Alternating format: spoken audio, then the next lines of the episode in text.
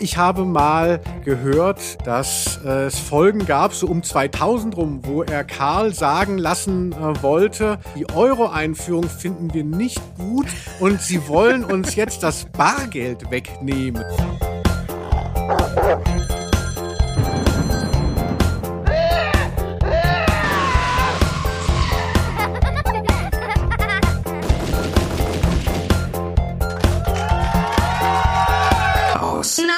Der Rose.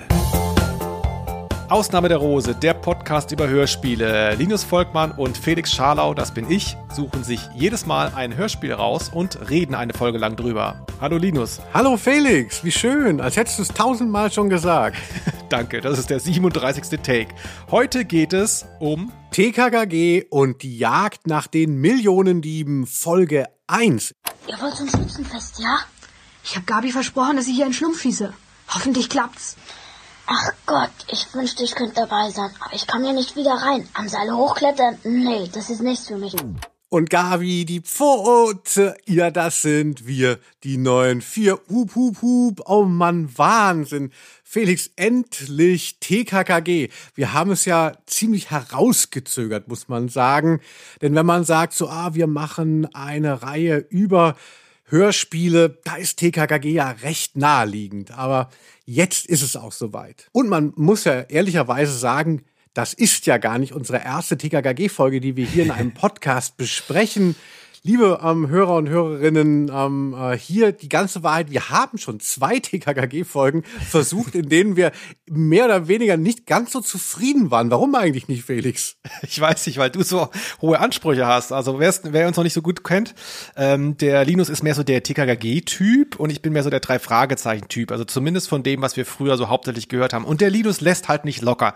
Wir haben sechsstündige Sachen gemacht, ähm, die äh, hinten und vorne keinen Sinn ergeben haben. Und äh, dann hängen wir hier, dann hört man sich das nochmal an ne, und merkt so, jetzt versteht keine Sau, was wir hier reden. Und jetzt sind wir hier beim dritten Versuch angelangt, nur wegen dir. Ja, ich weiß nicht, bei drei Fragezeichen, da ging's gleich, ne? Also da, wo du in Charge warst, lief es, ne? War wahrscheinlich auch nicht so ein hoher Anspruch da war eben. Aber äh, aber TKKG, Felix, da musst du dir vorstellen, die Leute scrollen da bei Spotify durch und denken nicht so, ah, klingt gut, klingt gut, sondern die denken so, ah, das kenne ich. Und bei TKKG denken das alle und denken so, ah, geil, endlich sagt's mal jemand, die sind total rechts. Und da holen wir die Leute ab. Die Nazis. Und ähm, ich erinnere mich, dass ja, wir hatten ja schon das Geiseldrama gemacht, diese legendäre Folge, Ja. die sich auf die RAF bezieht. Und da habe ich im Nachhinein das Gefühl gehabt, es war eher so eine Art Bachelorarbeit, ähm, Ja. äh, die man noch so kurz äh, vor, bevor der Professor kommt, geschrieben hat äh, und dann in das Mikrofon gelabert. Also damit wollte ich nicht einsteigen. Wir fangen jetzt mal an. TKKG, es ist zu wichtig. Es ist größer als wir. Deshalb ist Gott, bist du aufgeregt. Ach so. Es ist größer als wir. ich kann auch anders. Also, und du musst dir vorstellen, ähm, wir können nicht alles über TKKG sagen, was wir wissen. Was wollen wir denn heute vermitteln? Außer bisschen die Folge. Was muss man zu TKKG wissen? Äh, naja, es ist halt eine der erfolgreichsten äh, deutschsprachigen Jugendbanden, muss man sagen. Ist ja auch ein, ein Franchise, der sich seit den 80ern bis heute durchzieht. Es gab immer wieder Filme, ja, wurde immer wieder neu versucht. Sie wurden, glaube ich, immer schlechter. Auch da weißt du mehr Bescheid als ich. Aber es ist natürlich, es kennt jeder. Also es ist irgendwie ein äh, TKKG, das taucht auf bei Wer wird Millionär, in der Heute-Show. Jeder in ganz Deutschland zwischen drei und 80 kennt das. Und ähm, das ist eine Serie erschaffen von Stefan Wolf, den wir als Rolf Kalmutschak nicht kennen, aber so heißt er in Wahrheit. Er ist 2007 gestorben. Und ähm, diese Folge jetzt ist tatsächlich die erste. Bei, bei drei Fragezeichen, das Gespensterschloss, hatten wir ja das Phänomen, dass äh, wir ein spätes Hörspiel besprochen haben, Folge 11. Es war aber das erste Buch, aber hier ist es eindeutig so, das erste Buch ist auch das erste Hörspiel. Und zwar erschien das 1979 als Buch und 1981 als Hörspiel bei Europa. Wow, da war ich noch nicht auf der Welt, aber wie war damals die Zeit, Felix? Ja, ich war, ich war bereits 39. das war eine wilde Zeit, sage ich dir. Ronald Reagan kam und so weiter. Ja, war da nicht noch Krieg auch? Nein, nein. Ähm, äh, Ich glaube, um auf deine Frage zurückzukommen, ich glaube, es ergibt sich von selber, denn TKG-Folgen, auch die erste, macht relativ deutlich klar, um was es hier geht. Es ist so ein bisschen, es geht oft um Stereotypen, es geht um das deutscheste Deutsch sein, was man sich vorstellen kann als Jugendlicher. Und vieles davon wird hier eingeführt, ne, exemplarisch. Und man darf ja auch nicht vergessen, die erste Folge von irgendwas ist ja auch immer sehr schwierig ne, mhm. von einer geplanten Serie. Einerseits äh, muss man wirklich auch kenntlich machen, das ist jetzt der Anfang. Hier organisiert sich zum Beispiel irgendwas. Gleichzeitig kann man aber auch jetzt nicht 30 Minuten von einem 40-minütigen Hörspiel darauf verwenden, dass die sich erstmal kennenlernen müssen. Das interessiert ja keine Sau. Ne? Du musst im Prinzip ja so eine, so das muss sich so die Waage halten. Du musst da schnell reinfinden. Und ähm, das haben wir alles hier exemplarisch. Ganz interessant eigentlich. Ja, es ist so ein Archetyp. Also diese mhm. Folge ist, wer irgendwann mal eine TKKG-Folge gehört hat, und so, das ist ja unglaublich schematisch und dann ist aufregend fast schon, diese Folge zu hören, weil da alles zum ersten Mal passiert. Also ganz wichtig ist sicherlich, dass, ähm, dass die Eltern von Klößchen, diese reichen ähm, Fabrikanten von Schokolade, die werden da kennengelernt. Also so, dass sie überhaupt sich was kennenlernt. Also es reproduziert sich ja eigentlich nur noch, ähm, ich weiß nicht, wie wo, wo TKKG jetzt angekommen ist. Ich glaube über 200 schon ähm, in dem Folgenindex und ja, es ist so wahnsinnig repetitiv und dann geht man jetzt zurück, zurück, zurück und plötzlich sind wir am Anfang, alles ist noch frisch. Auch ja, die Klischees sind alle schon da und sind genauso oberflächlich, aber ein Tick liebevoller habe ich es empfunden. Also als Klößchen dann acht ähm, Kugeln Eis bestellt und seine Kolleginnen sagen so, nein, nein, nicht zu viel, mir nur vier Kugeln. Ich habe mit vier Kugeln aufgenommen. Ja, ich auch. Sie, dreimal vier Kugeln Fruchteis, einmal acht Kugeln. Genau. Da mochte ich auch so die Zahlenmystik. Ich weiß nicht, ob du Zahlenmystiker bist. Ähm, ja. Es ist ja immer wichtig, dass alles durch vier teilbar ist, damit ähm, man nicht durchdreht. und das fand ich schon ein bisschen interessant. Warum acht und vier Kugeln Eis, ob vielleicht auch Ralf, äh, Rolf, nee, äh, was, was, Rolf oder Ralf, ich bring's mir durcheinander. Rolf, jedes Mal haben wir das Problem, ne? Ja, ja, ja. Ich habe das einmal, ich, ich hab das einmal falsch eingebracht und seitdem äh, geht's nicht mehr weg. Ähm, äh, genau, also ob der vielleicht auch sich da was bei gedacht hat oder ob das jetzt nur Zufall ist. Aber ich meine, wenn man von acht oder vier Kugeln Eis, ist gar nicht so logisch, fand ich. Aber das nur ja. am Rande, ne? Also damit will ich nur sagen, eben auch diese Zuschreibung Klößchen ist dick und es ist so lustig, weil er immer fressen will. ähm, das fängt hier an. Über die Folge im Detail sprechen wir ja gleich, aber lass uns doch noch mal kurz da ja. bleiben, was ich am Anfang schon so ein bisschen erwähnt habe. Du warst mehr so der TKKG-Typ früher und äh, heute bist du so ein Anarcho-Typ ähm, mhm. und ich war mehr der drei Fragezeichen-Typ und heute bin ich so ein CDUler. Ne? Ähm, Richtig. Aber das ist ja gar nicht so selten. Das, es gibt, früher hatte man das Gefühl, das war, war so ein bisschen so ein Kampf. Das war so ein bisschen wie, weiß ich nicht, Metallica gegen Megadeth oder äh, Blur gegen Oasis, Hertha BSC Berlin gegen Union Berlin. Wie würdest du sagen, diese, diese Dichotomie, ist da was dran? Ist das Folklore vielleicht ein Stück weit? Mm, nee, also ich meine das auch so empfunden zu haben. Also es war natürlich, wenn man sich in dieser ähm, analogen Vorzeit für auch so Jugendhörspiele interessiert hat, dann hat man das natürlich auch schon beides gehört. Ne? Also es ist jetzt es ist nichts, was sich ausschließt. Aber die Identifikation war dann, denke ich, bei den meisten so, dass man sich für das eine mehr entschieden hat als für das andere und dann ja, gab es eben die etwas staatstragenderen Kinder, die auch mal jemanden angezeigt haben, weil er falsch geparkt hat in der Siedlung. Das waren wir von TKKG. Und dann gab es so diese Kosmopoliten, ne, ähm, die dachten hier, also diese neunmal klugen, äh, hier um die Ecke gedacht, so mit so Schrottplatzgesichtern. Das waren mehr so die drei Fragezeichen-Leute. Ich glaube auch, es liegt an den, ich würde sogar noch weitergehen, ich glaube, dass man das so parallel sieht und so gegeneinander sieht, liegt an den großen Unterschieden, die es gibt in der Serie. Also du hast, du hast da so Jungsanführer und die sind ja natürlich wahnsinnig unterschiedlich. Justus Jonas versus äh, Tarzan, das ist halt, das macht einen Riesenunterschied auf. Ich glaube, wenn die Serien ähnlicher mhm. wären, hätte es das nicht so gegeben. Aber da hast du wenn man so will, bei den drei Fragezeichen ähm, hast du die Figuren bisschen mehr gebrochen. Du hast ja beispielsweise, das ist fast die interessanteste Figur, du hast ähm, Peter Shaw, den super sportlichen, ja, mhm. äh, der auch bei den Frauen sicherlich am besten ankäme, der aber total ängstlich ist. Also, ne, der ist quasi, mhm. alle haben so ihre Defizite bei den drei Fragezeichen. Ne? Der, er ist quasi der Tarzan, nur der richtige Tarzan hat Angst vor nix, der macht das dann auch. Und bei den drei Fragezeichen ist es so, der eine könnte es machen, traut sich aber nicht. Und das äh, macht es ganz interessant. Und dass er natürlich auch der Anführer nicht so ein Alpha-Tier ist. Und da wirkt TKKG tatsächlich etwas stereotyper vielleicht. Ne? Aber es ja. hilft ja auch beim Reinkommen, wie hier bei Folge 1. Ja, es geht, geht ja eher um, um äh, dann quasi diese, die, die Fälle, ja, die natürlich gar nicht sehr kunstvoll sind, wie wir auch hier gleich äh, merken werden. Aber bei TKKG geht es eher so darum, sowas abzuarbeiten und es gibt ja gar kein, gar kein Mystery, es gibt ja überhaupt nichts, was man letztlich äh, irgendwie, was sich so entblättert und enthüllt, was ja sehr äh, wichtig ist für die drei Fragezeichen. Aber für mich ist schon auch ein Unterschied einfach so dieser Karl-May-Effekt. Also ähm, es gibt ja Leute, die das ganz faszinierend finden, von so fremden Welten zu hören. Ne? Mhm. Ach, was ist da im Wilden Westen, was ist da in Amerika, in Rocky Beach so los und sich da sowas vorzustellen. Und der Kontrast ist halt dieser Sozialrealismus, dieser Reaktionäre ja. von TKKG. Der hat mich eher angesprochen, weil ich das Gefühl hatte, dass da bin ich jetzt gemeint, wenn, da, wenn es da um die Hauptstraße geht, den, den Bahnhof. Das ist was, was ich kenne. Und das erzählt was über mich. Also deshalb habe ich auch später sehr viel deutschsprachige Musik lieber gehört, ähm, äh, oft als äh, amerikanische. Genau, und äh, die bösen Onkels haben's dir gedankt. Denn du kaufst den Webstore leer jeden Monat. ja, äh, das muss man aber den vielen HörerInnen sagen, die uns gar nicht kennen, die einfach jetzt hier sind wegen TKKG und so. Ich bin nicht rechts, das ist ein Scherz von Felix Scharlau. Ja, ich wollte auch jetzt ernsthafter bleiben und sagen, diese Dichotomie, so habe ich es vorhin genannt, das Wort kam von dir, ähm, die gibt's gar nicht so streng, glaube ich. Also ich bin auch jemand gewesen, der beides gehört hat und deswegen kann ich auch deine Seite total nachvollziehen. Ich fand sowohl diesen Eskapismus da interessant, hier Rocky Beach, Kalifornien und so weiter.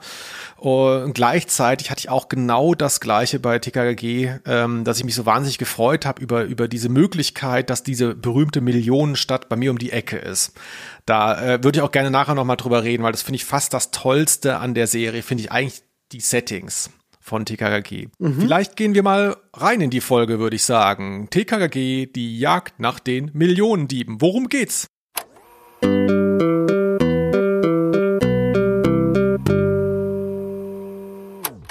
Ich würde hier einfach mal die Handlung kurz zusammenfassen, denn es ist natürlich eine monolithische Serie. Es ist die erste Folge, aber wer hat das wirklich jetzt noch präsent? Und die wollen wir natürlich alle bei der Stange halten.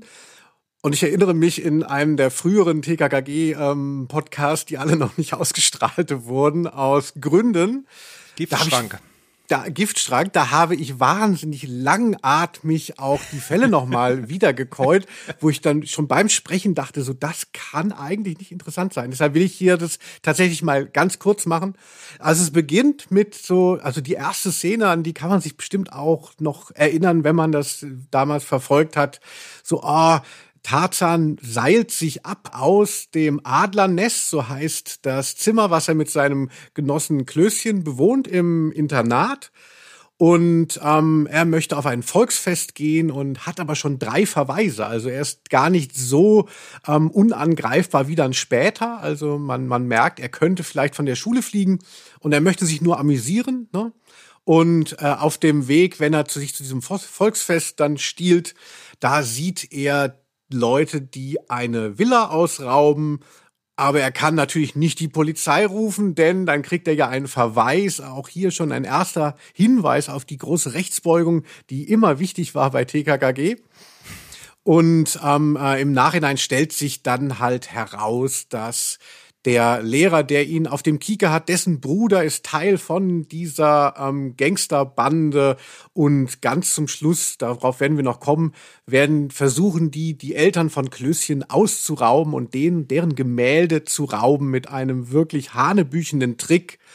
Aber das gelingt ihnen nicht und zack rastet die Acht ein, wie wir Gangster sagen.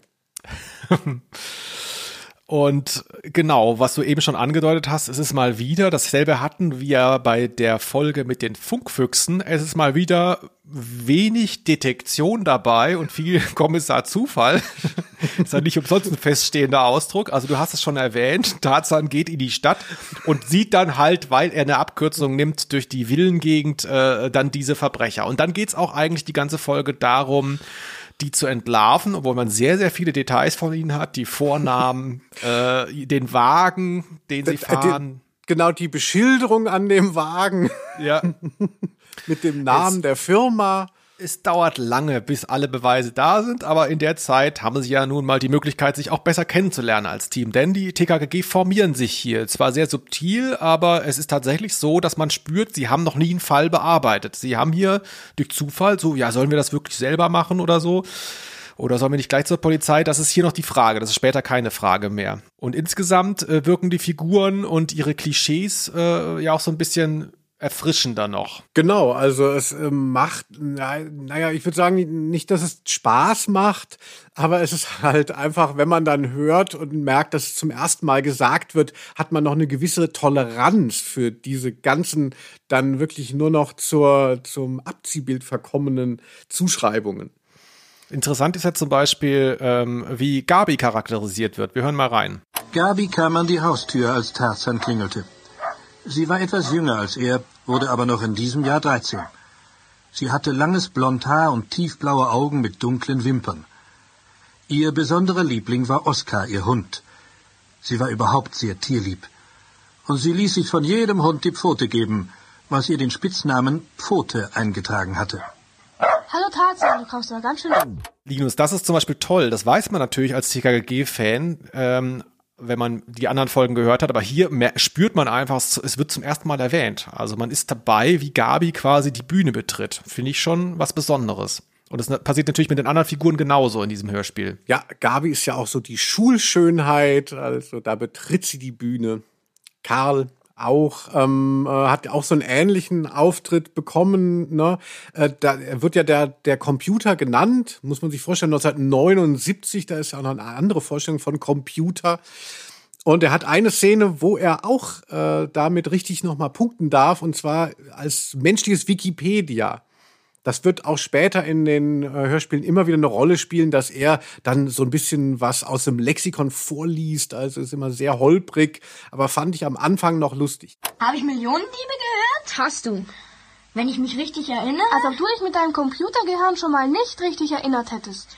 Dann wurden bisher 52 Gemälde gestohlen. Der Gesamtschaden beläuft sich auf mehr als 3 Millionen Mark und von der Polizei wurden 10.000 Mark als Belohnung ausgesetzt. Ja, das sind äh, längst vergangene Zeiten, wo solche Klugscheißer noch ein Standing hatten. Aber Das ist Hier ist grausam, so. Felix, ja. Ja. Mir gefällt ja, ich möchte jetzt auch mal ein bisschen O-Töne abfeuern. Die Leute wollen sich auch erinnern. Viele, viele haben das Hörspiel vielleicht nicht mehr gehört in den letzten Jahren, aber erinnern sich jetzt durch diese O-Töne an, an, an früher, weil sie das vielleicht noch im Ohr haben. Deswegen baller ich noch eins hinterher und zwar geil. äh, mal eine auch wieder äh, äh, Computer-Karl, nämlich äh, die erste Szene überhaupt, glaube ich, wo man seine Stimme hört in der ganzen Serie. Er singt die Beatles. Hey Computer, kannst du nicht mal den Kopfhörer abnehmen? Tarzan ist da. Ah, beruhig dich, wir gehen ja gleich. Hey, yeah, yeah, yeah. Mann, die Scheibe ist klasse. Toller Sound. Ja, Linus, was soll ich sagen? Wenn du Beatles einspielen willst, ja, weil es halt immer noch so eine wichtige Musikgruppe war für die Jugendlichen 80er Jahren, aber du kannst es dir nicht leisten, bei Paul McCartney anzurufen und die die Rechte zu holen, dann lässt du einfach einen von diesen Teenager-Sprechern mal den größten Hit ähm, nachsingen. Das war ja wohl eindeutig äh, She Loves You. Ja, das ist wirklich Wahnsinn. Das, es gibt, glaube ich, noch mal an einer anderen äh, Stelle, dass äh, Karl über Kopfhörer irgendwas hört und dann so mitsingt. Also super, ne? Äh, Das, äh, das ist ja so einer der wenigen Momente, wo die Kids dann tatsächlich auch mal Kids oder so Prä-Teens sein dürfen, Ja. weil sie sich irgendwie mit Popkultur auch identifizieren und nicht die ganze Zeit davon besessen sind, ähm, äh, in der Schule aufzupassen und die Ganoven-Ding festzumachen. Das ist ja gar nicht so typisch für eine Jugend. Das stimmt, aber in dem Moment kommt ja auch Tarzan, glaube ich, ins Zimmer und trifft dann Karl äh, quasi, wie er die Platte hört. Der, also man hört es natürlich nicht durch den Erzähler, aber Tarzan denkt sich bestimmt in dem Moment, die, Sau, dem mache ich noch die Platte kaputt. Das, also der, das kann ich mir nicht vor. Also Tarzan, der da so, so liegt und äh, sich Schallplatten anhört, irgendwie, das passt nicht so zusammen. Ja, und sich so seinen ersten Flaum so ein bisschen reibt und irgendwie auch von Sexualität oder so träumt oder ähm, äh, denkt, ach, was ist eigentlich? Ich bin ja halbweise, ähm, äh, wie geht es mir eigentlich? Also, nee, so diese menschlichen Momente sind sehr selten bei TKKG, die ja wirklich die Playmobil-Figuren dann nur durchheizen äh, durch diese ganze Serie und deshalb ist das ganz schön, dass Karl einfach mal gesungen hat. Karl, die Stimme, wer sie jetzt erkannt hat und im Ohr hat, der sollte auch noch wissen, dass Karl ähm, vor etlichen Jahren äh, rausgeixt wurde aus dem Ensemble. Also die Hörspielsprecher sind nicht wie bei den drei Fragezeichen immer noch dieselben. Es sind nur noch zwei übrig, also äh, Klößchen und ähm, Tarzan.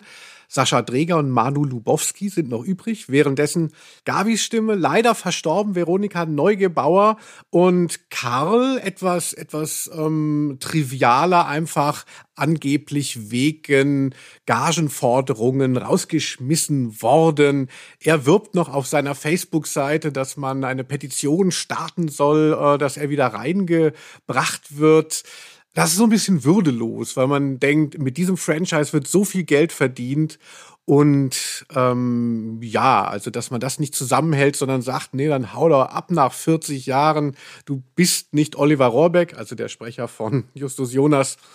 Fand ich schon ein bisschen, für uns, die das so ewig verfolgen, ein bisschen herzlos. Aber ich, in letzter Konsequenz weiß ich nicht, was passiert ist. Ja, weiß man tatsächlich nicht. Dann ähm, wird ja auch hier eben äh, Klößchen thematisiert. Und das ist schon auch total traurig, oder? Ich bin zu dick. Das ist doch eigentlich ein ganz trauriger Einstieg in diese Serie. Ja, also man weiß ja äh, im Nachhinein, äh, das Kind hat ja ein Gemüt wie ein Pferd. Ne? ähm, aber eigentlich natürlich schon schade. Obwohl es ja später eher Gabi ist, die nicht mit darf und äh, Klößchen, irgendwann geht es, irgendwann ist Stefan Wolf auch zu faul gewesen, die Kinder immer noch äh, aus dem Internat entkommen zu lassen, sondern irgendwann gehen die halt einfach rein und raus. Aber am Anfang hier war er noch benachteiligt. Also das ist ja auch was, worauf TKKG so aufbaut. Dieser Lukismus, ähm, dass Leute eben benachteiligt werden wegen ihres Aussehens, ihres Geschlechts, ihrer Hautfarbe äh, oder ihres ihres äh, Klassenstandes. Und eben Klößchen, ne? der Dicke, ne? was will er? Warum? Äh, ich bin jetzt nicht so ein krasser äh, TKG-Experte. Ich habe es auch vielleicht vergessen, falls ich es mal wusste. Warum lebt Klößchen eigentlich im Internat? Ähm, weil die Stadt ist ja recht nahe. Das finde ich immer sehr interessant. Äh, die Distanz zur Stadt vom Internat, also das klassische Klischee-Internat ist ja so auf dem Land. Aber mhm. hier kommt man ja sehr schnell in die Stadt. Ähm, Tarzan läuft das ja in kurzer Zeit. Ähm, und Klößchen, warum, warum wohnt er nicht zu Hause? Hat der, soll der irgendwie das einfache Leben leben oder? Äh Genau, es hieß, die Eltern haben nicht so viel Zeit für ihn und er ähm, äh, wollte halt, es war ihm langweilig und er müsste natürlich nicht im Internat leben, aber er möchte es äh, eben einfach aus geselligen Gründen. Ne?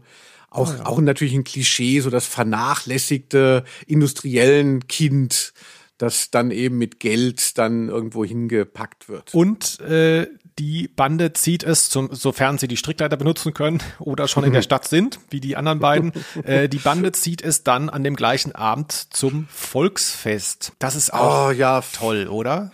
Da hatte ich immer wahnsinnige, ähm, äh, wahnsinnig viel äh, schwingt da bei mir mit, weil ich komme ja auch so ein bisschen nicht aus einer Millionenstadt, sondern eher aus einem Melonendorf. Und da gab es aber dann auch in der nächstgrößeren Stadt dann immer diese Feste und die Kerb. Ich komme ja eben aus Hessen, da hieß die Kerb. Und man hatte als Jugendlicher immer wahnsinnigen Anziehungskraft, spürte man, ähm, weil da was los war endlich. Aber äh, ich hatte natürlich auch immer Angst, aufs Maul zu bekommen. Und so diese Gewalt, die äh, auf Dörfern und auf diesen Volksfesten sind, haben mich natürlich auch immer unheimlich beschäftigt und haben mich gefürchtet. Also also jetzt so einfach mal so aufs Volksfest gehen, äh, war eigentlich für Jugendliche so im Alter von 13, 14 eher ungewöhnlich. Also da ist man freiwillig. Und zwar nicht die Band. Ja, äh, kann ich jetzt nicht nachvollziehen. Also äh, ich habe jetzt nicht so nicht so angeeckt wie du als Jugendlicher. Ich habe da nicht ständig aufs Maul bekommen. Aber ähm, es ist ein Sehnsuchtsort und vor allem es macht äh, in einem Hörspiel total Sinn. Also, äh, sorry, wenn ich jetzt anfange zu monologisieren, aber da bricht schon wieder meine Liebe zu diesem Medium durch. Wenn du, wenn du ein Bild hast von einem Volksfest und du hast diese Geräuschkulisse, das wirkt auf mich nicht so, als wenn ich nur diese Kulisse hier habe. Das ist einfach ganz arg hörspielgerecht. Du hörst immer dann diese Schreie im Hintergrund mhm. und die Lieder aus dem ah. Bierzelt, ah. die ändern sich dann ja auch. Und das, das fand ich als Kind schon total klasse und, und hab sofort geht da irgendwie so ein Kopfkino auf. Und was mir natürlich besonders gut gefallen hat, das möchte ich gerne als als Nerd einspielen, ist, äh, hier ist der äh, berühmte Europa-Achterbahnschrei zu hören. Ich spiele ihn mal kurz ein. Pass auf, es klappt bestimmt.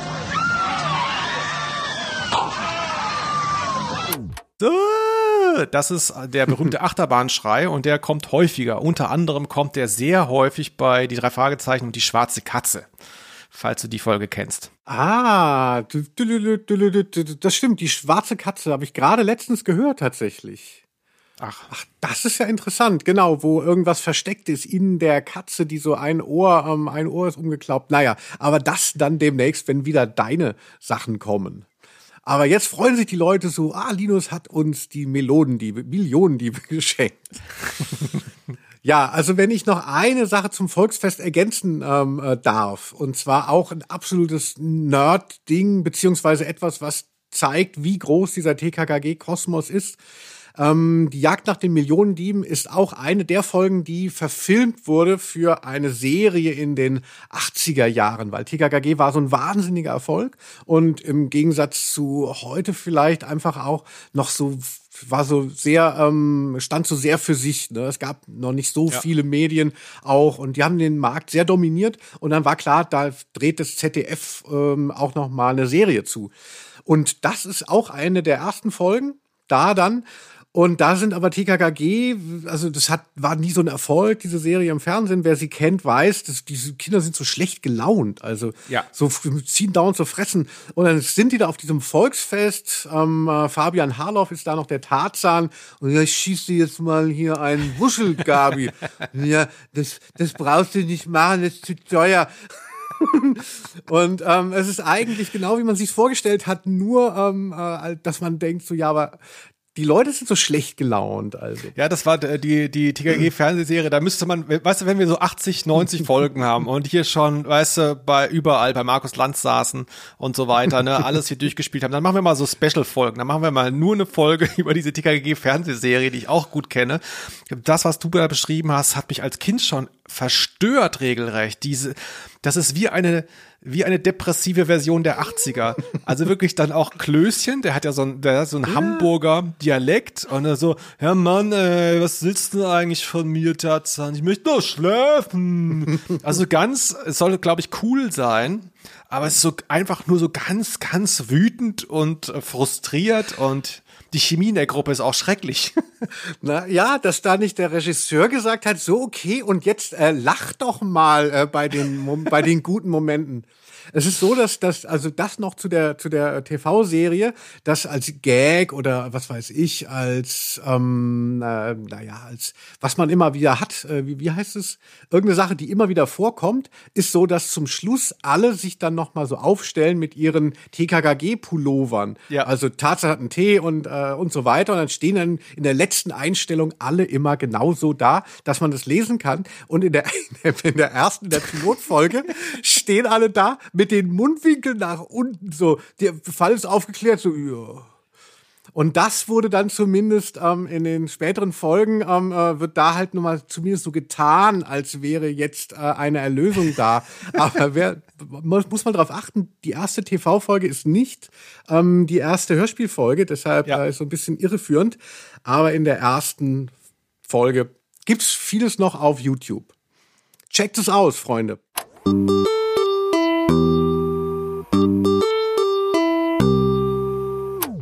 Dieser Rummelplatz ist ja auch in der viel zitierten TKKG Millionenstadt.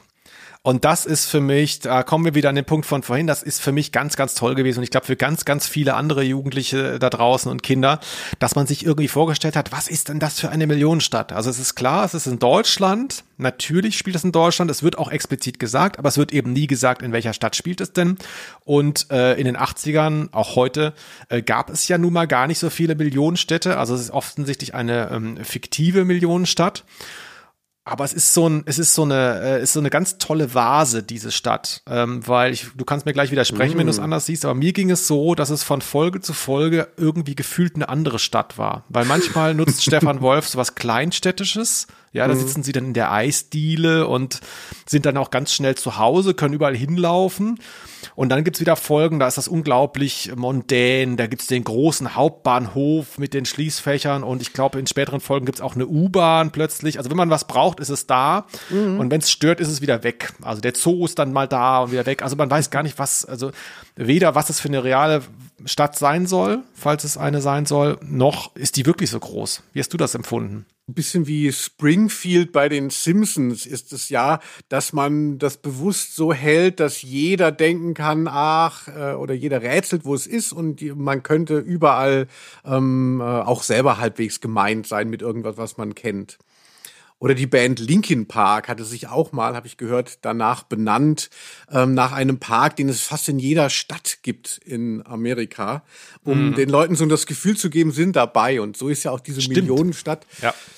Und Millionenstadt ist aber auch so ein geiles Wort. Also ja. äh, ich glaube, das, es hat sich, glaube ich, dadurch dann etabliert. Also es wäre ja eher sowas für die Statistiker und so, aber durch diese durch diese prosasche Verwendung ähm, äh, ist es irgendwie sehr präsent und eigentlich weiß jeder bei Millionenstadt, also vielleicht nicht jeder, aber viele denken natürlich auch an TKKG bei dem Wort schon.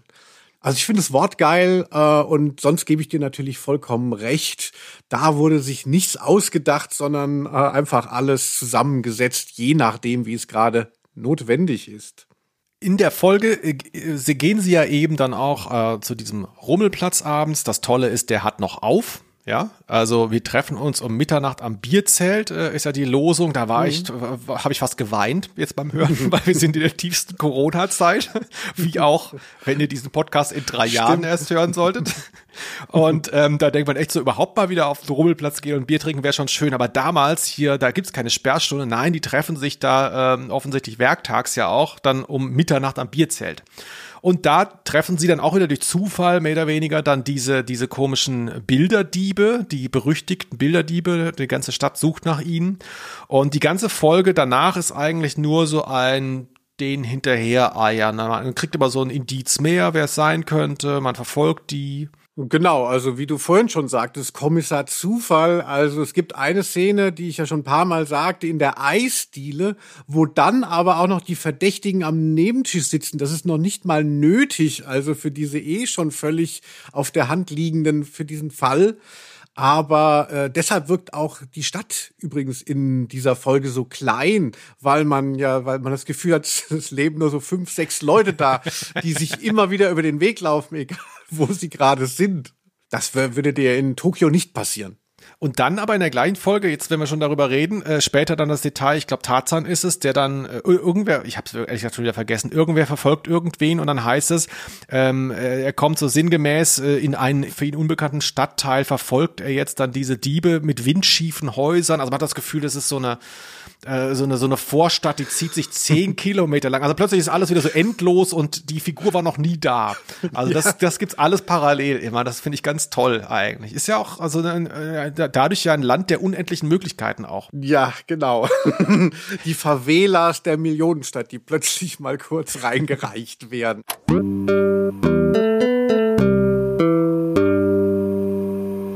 Es gibt eine wichtige Szene und zwar ist es die, habe ich schon angesprochen, als Klößchens Eltern kennengelernt werden. Ja, das ist toll. Und das ist auch etwas, was nur ganz fahrig dann irgendwann auch nicht mehr verfolgt wird. Aber eigentlich ist es so, dass Klößchens Vater genauso ist wie der Sohn, also ein ewig hungriger Mann, und ähm, die Mutter ist aber so eine verkünstelte Esotante, die immer, äh, die, die sie, die eben vegetarisch sich ernähren möchte und ihre Männer nicht richtig füttert. Und deshalb müssen die heimlich sich treffen, um dann von der Köchin, also sehr viel Personal, werden die dann nochmal extra verpflegt und verschwören sich also gegen die Mutter. Also diese ganze Familie ist wahnsinnig dysfunktional, aber es wird dem Zuhörer, der Zuhörerin verkauft, als wäre das eine super Sache, so hahaha, diese blöde äh, Mutter. Gott sei Dank hat die Köchin ein Einsehen. Georg kauft ein. Ist ja toll organisiert. Jetzt begreife ich, warum du eben so wenig gegessen hast. Nehmt Platz und lasst es euch schmecken. Danke. Aber es ist für fünf Personen gedeckt. Und Wer ist denn der fünfte? Der bin ich. Ich habe ja nicht viel Zeit, Kinder, aber bevor ich umfalle, Er ist sauerlich. Ich könnte mich klingeln. Verschwörung im Hause Sauerlich. Es war ja zu einer Zeit, wo die Grünen auch neu waren, 1979 und so, alternative Lebensentwürfe. Und das ist, ist hier schon wahnsinnig pervertiert dargestellt. Also um zu zeigen, das ist Quatsch. Und der Inbegriff davon, wie ist es, wie bescheuert ist es mit diesen Leuten, sie essen Brennnesselsuppe. Ein Brennnesselsüppchen, also so, damit man weiß, da wird keiner von satt. Ja, es ist, äh, ist relativ unglaublich. Es wird ja auch erwähnt, das geht über Jahre. Wir machen das seit drei Jahren schon oder so, sagt Klößchen, glaube ich, sinngemäß.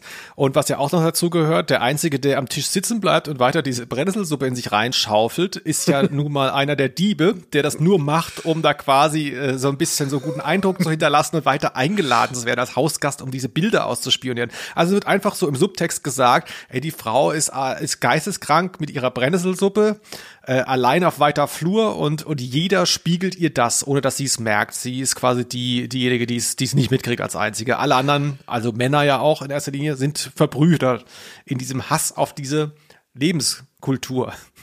Genau, also das ist ganz selbstverständlich. Aber ich finde es lustig, dass du es auch noch mal erwähnst, dass einer der Diebe natürlich auch am Tisch noch mitsitzt, also in dieser doch sehr engen Millionenstadt. Ja, das ist ein äh, schöner, ein schöner Zufall. Überhaupt ist ja die, die, äh, diese Szene, ich glaube, wir bleiben jetzt auch tatsächlich in dem Anwesen von Sauerlich, so heißen ja die Eltern von Klößchen, weil das ist einfach, eigentlich ist das das Highlight. Also es gibt so den Anfang, dann gibt es halt den, den Rummelplatz, das ist schön und da passiert irgendwie nichts ziemlich lange gefühlt und dann am Schluss aber kulminiert das alles auf diesem Gelände äh, von Sauerlichs. Und äh, da ist es dann ja so, da, da erreicht diese völlige Pervertierung eines Houdanits ja so eine Art Höhepunkt. Kannst du mir noch mal, mir und den vielen Zuschauerinnen und Zuschauern, äh, nee, es heißt Hörer, glaube ich, mal kurz versuchen, zumindest zu erklären, was der Plan von diesen Bilderdieben ist bei Sauerlichs. Es ist wirklich kompliziert. Ich denke, man muss da ein bisschen ähm, was äh, weglassen, aber irgendwie sind es, die brauchen halt jemanden, der reinkommt, deshalb isst der da die Brennnesselsuppe, um rauszufinden, was sind die guten Bilder und was Ja. sind die Kalender der Sparkasse. Nicht, dass die dann irgendwie versehentlich äh, geklaut werden. Also das ist ja schon immer etwas komisch, diese Unterstellung. Man möchte jetzt nicht alle Bilder abräumen, sondern nur die ähm, äh, teuren. Also als würden da eben einmal Ikea neben Rembrandt hängen. Aber gut, nehmen wir an, es ist so. Also der Fachmann spioniert sozusagen erstmal. Der Fachmann spioniert und dann wird der Chauffeur der Familie Sauerlich ne, niedergeschlagen, überraschend. Und der ähm, Jaguar wird entwendet. Oh Gott, ihm ist meine Stimme schon so angesprungen. Also so, ich bin halt sehr aufgeregt. Der Jaguar. Liebe ZuschauerInnen. Späßle. Ähm, äh, jedenfalls, der Jaguar wird entwendet. Nach einem Tag aber ist er wieder da. Mit Theaterkarten. Studenten haben ihn nämlich nur mal entwendet, weil sie dem nicht widerstehen konnten. Dass sie da den Bediensteten halb totgeschlagen haben, tut ihnen auch leid. Deshalb gibt es drei Theaterkarten. Einmal eben Loge für Herr und Frau Sauerlich und Sperrsitz für den Diener Johann. Also da, da muss man wirklich drüber reden. Also, also nochmal, wem es schnell ging, also die tun so, als seien sie Studenten, die nur mal schnell mit dem Auto so ein bisschen durch die Gegend fahren wollen, die jetzt ein schlechtes Gewissen haben. Es sind aber in Wahrheit die Diebe, die dann Ja. auf dem Weg diese Karten verschenken mit dem Ziel, dass dann an dem Tag X, wenn diese Veranstaltung ist, ich glaube, es ist ein Musical, Ja. meine ich, ähm, weil sie dann wissen, wir haben denen ja diese Karten geschenkt, jetzt sind die Sauerlichs nicht zu Hause und wir können da einbrechen. Also ein unglaublich komplizierter Plan, um da hinzukommen. Und da stellt man sich doch einige Fragen. Ja, vor allem, wenn Sie eh schon den ähm, Chauffeur einmal niedergeschlagen haben, dann könnten Sie das ja auch nochmal machen, also und müssten ihn gar nicht aus dem Haus haben und könnten auch noch die ganze Familie umbringen. Nee. Also das ist. Also es ist wirklich wahnsinnig. Also du hast ja auch zu Recht im Vorgespräch, ja Vorgespräch, liebe Freundin, ähm, äh, gesagt, dass man, wenn man den Jaguar schon mal geklaut hat, könnte man ja den auch behalten, statt ihn gleich wiederzugeben. Ja. Hätte man ja auch schon einen recht großen äh, Wert erbeutet. Und sehr viel einfacher. also den zurückzugeben ist schon hart. Man könnte ja einfach nur die Karten dann als Ersatz schicken. Ja, was sind, was sind, genau, was sind dann erst die Bilder wert, fragt man sich. Also ganz ehrlich, es ist ein bisschen seltsam, was hat denn da für Werte rumhängen? So, und, und ein geklautes Bild, ja, wenn das viel, viel wert ist, dann ist es auch bekannt. Ein geklautes Bild zu verkaufen auf dem Hehlermarkt ist jetzt auch nicht leichter als ein Jaguar zu, irgendwie zu verkaufen. Also das ist wirklich rätselhaft. Du kennst dich ja verdächtig gut aus mit solchen Sachen. Ja, weil ich so viele Jugendhörspiele gehört habe. Ah, so. Ja, also ich hatte das auch gedacht, so mein Gott, der Jaguar ist doch schon so viel wert, aber man muss fairerweise sagen, dieses clevere Hörspiel heißt ja Millionendiebe. Deshalb sind ja vielleicht diese Bilder wirklich Millionen wert und äh, übersteigen den Jaguar dann doch. Also okay. so habe ich es einfach mal genommen. Ja, aber was dir, was dich sicherlich auch heute noch wahnsinnig begeistert hat, ist die Tatsache, dass Georg, der hm. Chauffeur, einen Sperrsitz bekommt. Jetzt muss man erklären, ein Sperrsitz sind die billigen Plätze im Theater. Die kosten weniger. Ach Gott, ich habe den Mann dauernd Johann genannt, aber stimmt, es ist ja der gute Georg. Ja, die haben halt vielleicht mehrere. Ist egal. ich nehme einfach, ich nehme einfach mein Georg und leg das dann immer, wenn du Johann gesagt hast, einfach drüber. So. Nee, nee, es klingt, Georg klingt auch besser. Ich glaube, das ist es. Ja, Georg muss auf den Sperrsitz. Also äh, Diebe, also Leute, die quasi der Gesellschaft einfach ähm, aufgekündigt haben, die ganzen Rechtsverhältnisse die sind aber immer noch so korrekt, dass sie die Stände wahren und nicht sagen so, hey, ihr kriegt dreimal Loge oder dreimal Sperrsitzen. Nein, der Diener muss unten bei dem einfachen Volk sitzen. Das hat mich, äh, ich weiß nicht, ob das als Kind schon so war, aber das finde ich so eine Frechheit. Also, nicht von den Dieben, sondern von der Fantasie von Stefan Wolf, dass er denkt, dass es selbst von Dieben nicht denkbar wäre, dass die den ähm, Chauffeur gleich behandeln. Äh, ich biete mal eine andere äh, Version an. Ähm, Stefan Wolf hat äh, den Dieben quasi eingeschrieben, also ist fast, also ich lese das tragisch, um es mal so rum zu mhm. formulieren. Sie wissen, dass äh, Vater Sauerlich gar nicht erst ins Theater geht, wenn er neben seinem Chauffeur sitzen muss. Verstehst du? Der Plan klappt nicht, wenn die alle drei nebeneinander sitzen. Und deswegen wird das so gemacht, gegen den eigenen Willen, weil man vielleicht selber Kommunist ist, ja, oder was auch immer, ist ja egal. Aber sie machen das quasi nur, weil sie wissen, oh, dieser reiche Penner, der mhm. geht bestimmt gar nicht hin, wenn er sieht, dass er neben seinem Chauffeur sitzen muss. Deswegen müssen wir das jetzt so machen, wie er das machen würde. Also total traurig. So habe ich das ah. immer verstanden. Naja, also ähm, das ist doch auf jeden Fall eine Möglichkeit und dementsprechend, also ach, finde ich gar nicht schlecht gedacht. Also, dass die Diebe halt quasi den Kapitalistenschwein, das Kapitalistenschwein so sehr ähm, gescannt haben oder verinnerlicht haben, den Klassenfeind, dass sie das deshalb machen und deshalb ist es von ihnen gar keine, ähm, äh, gar keine Frechheit, sondern sie ähm, äh, rekurrieren nur auf die Herrschaftsverhältnisse Ergebnisse, die sie da, äh, auf die sie da treffen. Tolle sie Idee. Ja, sie hätten die Möglichkeit ja auch gehabt, diese Familie sauerlich so genau zu studieren, so oft wie sie da beim Brennnesselsuppe essen rumsitzen mussten. ich meine, für irgendwas muss es ja gut gewesen sein. Ja, Wahnsinn. Ja, äh, genau. Also ähm, äh, da darf dann auch mal der arme Chauffeur ne, mit, mit seiner schweren Gehirnerschütterung, darf dann auch eben durch den Lieferanteneingang zu dem Musical. Aber Tarzan, ähm, der ist ja auch eine Köchin, ist ja übrigens auch da, die unten im Keller immer noch kocht ähm, abends. Weiß nicht, wo die äh, in der Geschichte geblieben ist, aber vielleicht egal. Ja, aber Tarzan ähm, durchschaut das und ähm, dann kann den Dieben einfach aufgelauert werden und zack, Arsch, sind sie im Kittchen. Ende gut, alles gut, oder? Ich weiß nicht, inwieweit mich das motivieren würde, selber eine Detektivbande zu gründen, wenn ich da quasi so durchstolper. Also klar, ich habe diesen diesen Verhandlungserfolg dann. Hier, guck mal, ähm, Dorfpolizist oder Millionenstadtpolizist. Ich habe hier die berühmten Millionendiebe gefangen. und dann fragen die und oder so ein Journalist vielleicht dann am nächsten Tag und wie hast du wie hast du es gemacht? Und dann so ja, dann äh, hier Zufall, da Zufall, dann bin ich da neben dem gesessen, dann war der bei uns am Tisch. Gut, aber ähm, ist ja schön, dass die Kinder das daraus ableiten konnten, dass die gute Detektive sind und mal noch 200 Folgen weitermachen. Ja, den Sein gibt's der Herr im Schlaf, sagt man ja auch. Also ich denke, äh, oder wie Max Frisch ja äh, immer sagt, erlaubt Himmel, ist, ja? was gelingt hatten wir ja auch mal in unserem Fanzine drin, erlaubt ist, was gelingt und ähm, du bist halt bestärkt. Das ist ja auch das perfide an der Welt von Stefan Wolf, dass ähm, eben auch blöde mh, hm, Herangehensweisen immer belohnt werden. Also wenn man jetzt sagt, so, ah, jemand hat ein, hat ein komisches, hat ein eine platte Nase, ne, ein vierschrödriger Kerl, ne, und er ist halt irgendwie unangenehm. Deshalb äh, bekommt er in der Geschichte immer recht. Also der, also der, derjenige, der ihn ähm, abwertet durch das, über das Äußere.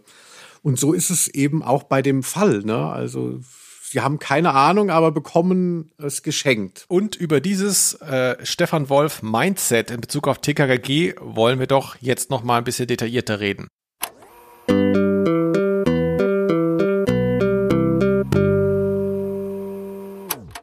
Ja, Linus, du hast es eben angesprochen und ähm, es dürften auch viele Fans von TKG wissen. Äh, bei Stefan Wolf ist einiges im Argen gewesen. Anders kann man es nicht formulieren. Also es sind ja keine Zufälle. Es ist ja, man muss ja erstmal ganz, ganz vorne anfangen. Das, was ein Autor schreibt oder eine Autorin, das kommt ja nicht von ungefähr. Also entweder es ist funktional interessant und ähm, man muss natürlich trennen zwischen Erzähler und Autor. Das ist ganz wichtig in der mhm. Literaturkritik. Mhm. Aber ähm, hier ist es äh, die Machart der Figuren, die Handlung bei TKKG, da da kann man nicht umhin festzustellen, dass äh, Stefan Wolf hier auf einem ziemlichen Trip war. Viele Jahre lang. Ja, also ähm, und es ist ja noch mal unangenehmer, wenn man davon ausgeht, dass man das eben Kindern erzählt, Jugendlichen. Also klar, es ist halt blöd, so wie die äh, wie die NPD äh, Schulhof CD, dass man dann irgendwie so eine Generation auch prägt mit einem sehr ähm, hermetischen Weltbild. Also, dass er das auch so benutzt und nicht versucht, irgendwie zumindest noch zu verschleiern. Also, ich habe mal äh, gehört in einem Interview mit der Gabi-Darstellerin, dass äh, es Folgen gab, so um 2000 rum, wo er Karl sagen lassen äh, wollte, ähm, die Euro-Einführung finden wir nicht gut und sie wollen uns jetzt das Bargeld wegnehmen. Also so klassische, ähm, klassische äh, Schwurbler und äh, Verschwörungstheoretiker-Positionen sind tatsächlich mitunter tauchen die schon bei TKKG auf, weil es dem Erzähler wichtig war, auch bisschen Politik zu machen mit dieser Serie ja, schon äh, ein bisschen gruselig. Das, das Gefühl hat man bei drei Fragezeichen nicht gehabt. Nee, natürlich geht's da nicht um Deutschland, aber klar, das ist, wenn du, wenn du dann da quasi äh, EU-feindliche Positionen reinbringst, die ja dann im Umkehrschluss eben auch nationalistisch gedeutet werden müssen. Also man ist da bei den Forderungen ja recht schnell bei der AfD beispielsweise. Also Wäre ich mir nicht so mhm. sicher, ob der den nicht gewählt hätte heute. Also wir haben ja auch schon angesprochen, dass die, die, die Figuren sind, es sind Klischees ein Stück weit, ja. Ähm, Optik äh, spielt eine Rolle in vielfacher Hinsicht. Also es gibt äh, Fettshaming, es gibt äh, ähm, Lokismus in allen Facetten. Äh, unter anderem ist es ja auch so, dass das ähm, äh, Leute äh, gerne schon optisch als äh, irgendwie Diebe und, und irgendwelche Verbrecher feststellbar sind, weil sie jetzt Hakennasen haben und äh, sonstige oder Knuppelnasen hier in der Folge. Ne? Also ist alles so optisch schon angedeutet und es bestätigt sich dann auch. Und das, das ist das, was habe ich gemeint vorhin. Ja, ja, ja. Genau. Ich konnte es nur nicht das, so gut das, ausdrücken. Nee, ich glaube, du hast sogar besser ausgedrückt. Aber letztlich, ne, man, man landet da halt so, also man, man wird nicht überrascht. Das ist ja auch fast schon kindlich eigentlich, ne? Das ist ja wie so eine, wie so eine rote Schnur, an der man sich entlang hangeln kann. Keine Sorge, du musst da deinen ersten Eindruck nicht hinterfragen, er wird sich die ganze Zeit immer weiter bestätigen. Und am Schluss ist es auch so. Ne? Also es gibt keine Überraschung in deinem Leben, mach dir keine Sorgen. Ja. Schrecklich eigentlich. Ja, und vor allem, wenn man das aus der heutigen Sicht hört, also man muss ja jetzt nicht Vogue Twitter ähm, irgendwie äh, verinnerlicht haben, also so sehr, sehr, sehr erwachte, äh, sehr, sehr wache Positionen. Aber was in den 80er Jahren da an Vorverurteilungen drin waren, da geht's ja weit über eben Knubbelnase hinaus. Also es gibt ja tatsächlich auch, ähm, ich möchte es jetzt nicht nur quote unquote Spaghettifresser und solche Sachen äh, tauchen da ja auch auf. Also der Gastarbeiter, ja. es gibt schon das Motiv des guten Gastarbeiters, aber auch das Fremde ist ein wahnsinniges, ähm, ein wahnsinniges Problem für Stefan Wolf und so lässt er es uns auch äh, empfinden. Und wie wir äh, in den vielen Giftschrank-TKG-Folgen auch schon erwähnt haben, die ja vielleicht nie veröffentlicht werden, deswegen sage ich es jetzt zum dritten Mal. Ja. Ähm, Leute mit ausländisch klingenden Namen sind in der Regel auch verdächtig sofort und äh, mhm. äh, auch oft die Täter. Und das von jemandem, der sich das deutsche Pseudonym Stefan Wolf gegeben hat und in Wahrheit Rolf Kalmutschak heißt. Also da ist irgendwie, äh, da müsste echt mal Sigmund Freud dran und äh, mal gucken, was da an Selbsthass oder ich weiß nicht was ähm, drin steckt. Ist wahrscheinlich vertriebener Schlesier und damit eigentlich auch Deutscher. Keine Ahnung. Wir werden es erfahren, wenn wir uns die Erben verklagen vor den Kadi zerren, wie man früher gesagt hat. Dann machen wir eine extra Folge aus dem Knast, weil wir das nicht bezahlen können, was die fordern. Und dann werden wir das alles nochmal erklären. Werden wir mal schriftlich vorlesen, was die gesagt haben, was hier wirklich passiert ist. Genau, aber ansonsten, ja, als sich alles bewahrheitet. Der Euro hat uns alles kaputt gemacht und das Bargeld wird uns weggenommen. Also gut, dass Karl das schon mal in irgendeiner Folge hat sagen dürfen. Ähm, ja, ansonsten würde ich fast sagen, wir sind ja schon fast durch. Ich bin mega zufrieden. Ich war bei den anderen TKKG-Folgen schon währenddessen ähm, etwas in Sorge, ob das so funktionieren kann. Aber ich finde, wir haben das ganz gut jetzt mal eingefangen, dieses Riesenthema. Absolut, Linus. Und ich äh, kann sagen, dass ich jetzt schon davon ausgehe, dass wir die beiden die einzigen sind, die diese Folge jemals hören werden. Denn ich habe ja, wie gesagt, schon zwei TKG-Folgen mit dir aufgenommen. Und auch bei der hier wirst du wahrscheinlich in drei Wochen sagen, du Felix, das können wir nicht machen, das ist zu lang geworden. Das ist irgendwie alles so fahrig, das machen wir nicht. Du schwäbelst ja auch gerne. Ja, das klingt nach mir. Das ähm, äh, stimmt. Ähm, also ich ge gehe davon aus, dass diese anderen Knallerfolgen, die wir schon äh, produziert haben, wer jetzt noch dran geblieben ist, es geht um das Geiseldrama und ähm, die Seelenräuber aus Atlantis. Nee, wie heißen die? Bettelmönche. Die Bettelmönche aus Atlantis. Das kommt ja noch, aber damit kann man doch nicht einsteigen. Die Leute brauchen eine seriöse Landingpage erstmal hier und die haben wir jetzt geboten. Darf ich noch mal kurz, äh, du kannst dann auch noch mal gleich. Ich möchte kurz noch mal was loswerden, bevor wir zum Ende kommen. Und zwar habe ich mich wahnsinnig gefreut beim Hören dieses Hörspiels, denn ich habe, du erinnerst dich vielleicht dunkel, in der ersten Folge unseres Podcasts wo es um das Gespensterschloss ging, habe ich noch gefeiert, dass ich das Wort Fistelstimme gelernt habe in diesem Hörspiel. Und was soll ich sagen, Linus? Hier ist es wieder aufgetaucht, nämlich an dieser Stelle. Du beknackter Spinner. Der mit seiner Fistelstimme. Die halbe Suppe hing ihm im Bart. Schon wieder eine Fistelstimme. Fistelstimme ist auch so ein Fetisch mittlerweile von dir geworden, also. Ja. Schickt uns die Hörspiele, wo das Wort Fistelstimme auftaucht. Ich würde gerne eine Liste machen. So, weißt du, Top 7 Hörspiele mit Fistelstimme. Was war denn dein liebster O-Ton? Hast du einen? Äh, Dialog vielleicht, ich weiß nicht. Ja, also ich würde gerne noch mal hören. Es gibt zum Schluss so eine wahnsinnig gute Zusammenfassung, wo eigentlich das Hörspiel noch mal in anderthalb Sätzen, ähm, äh, hier, wer, wer eingeschlafen war, zusammengefasst wird. Das ist vielleicht auch für uns jetzt zum Schluss ganz schön. Ihr bleibt. Machen wir, Herr Kommissar. Kommt ins Haus. Mann, war das eine aufregende Sache. Dass alles so gut endet, haben wir Tarzan zu verdanken, weil er den Trick mit den geschenkten Theaterkarten gleich durchschaut hat. Aber schließlich hat alles nur so gut geklappt, weil wir vier durch dick und dünn zusammenhalten. Ja, und das werden wir auch in Zukunft tun. Genau, kommt, wir müssen unseren Sieg feiern. Ich habe noch genügend Schokolade im Haus. Oh nein, Chris.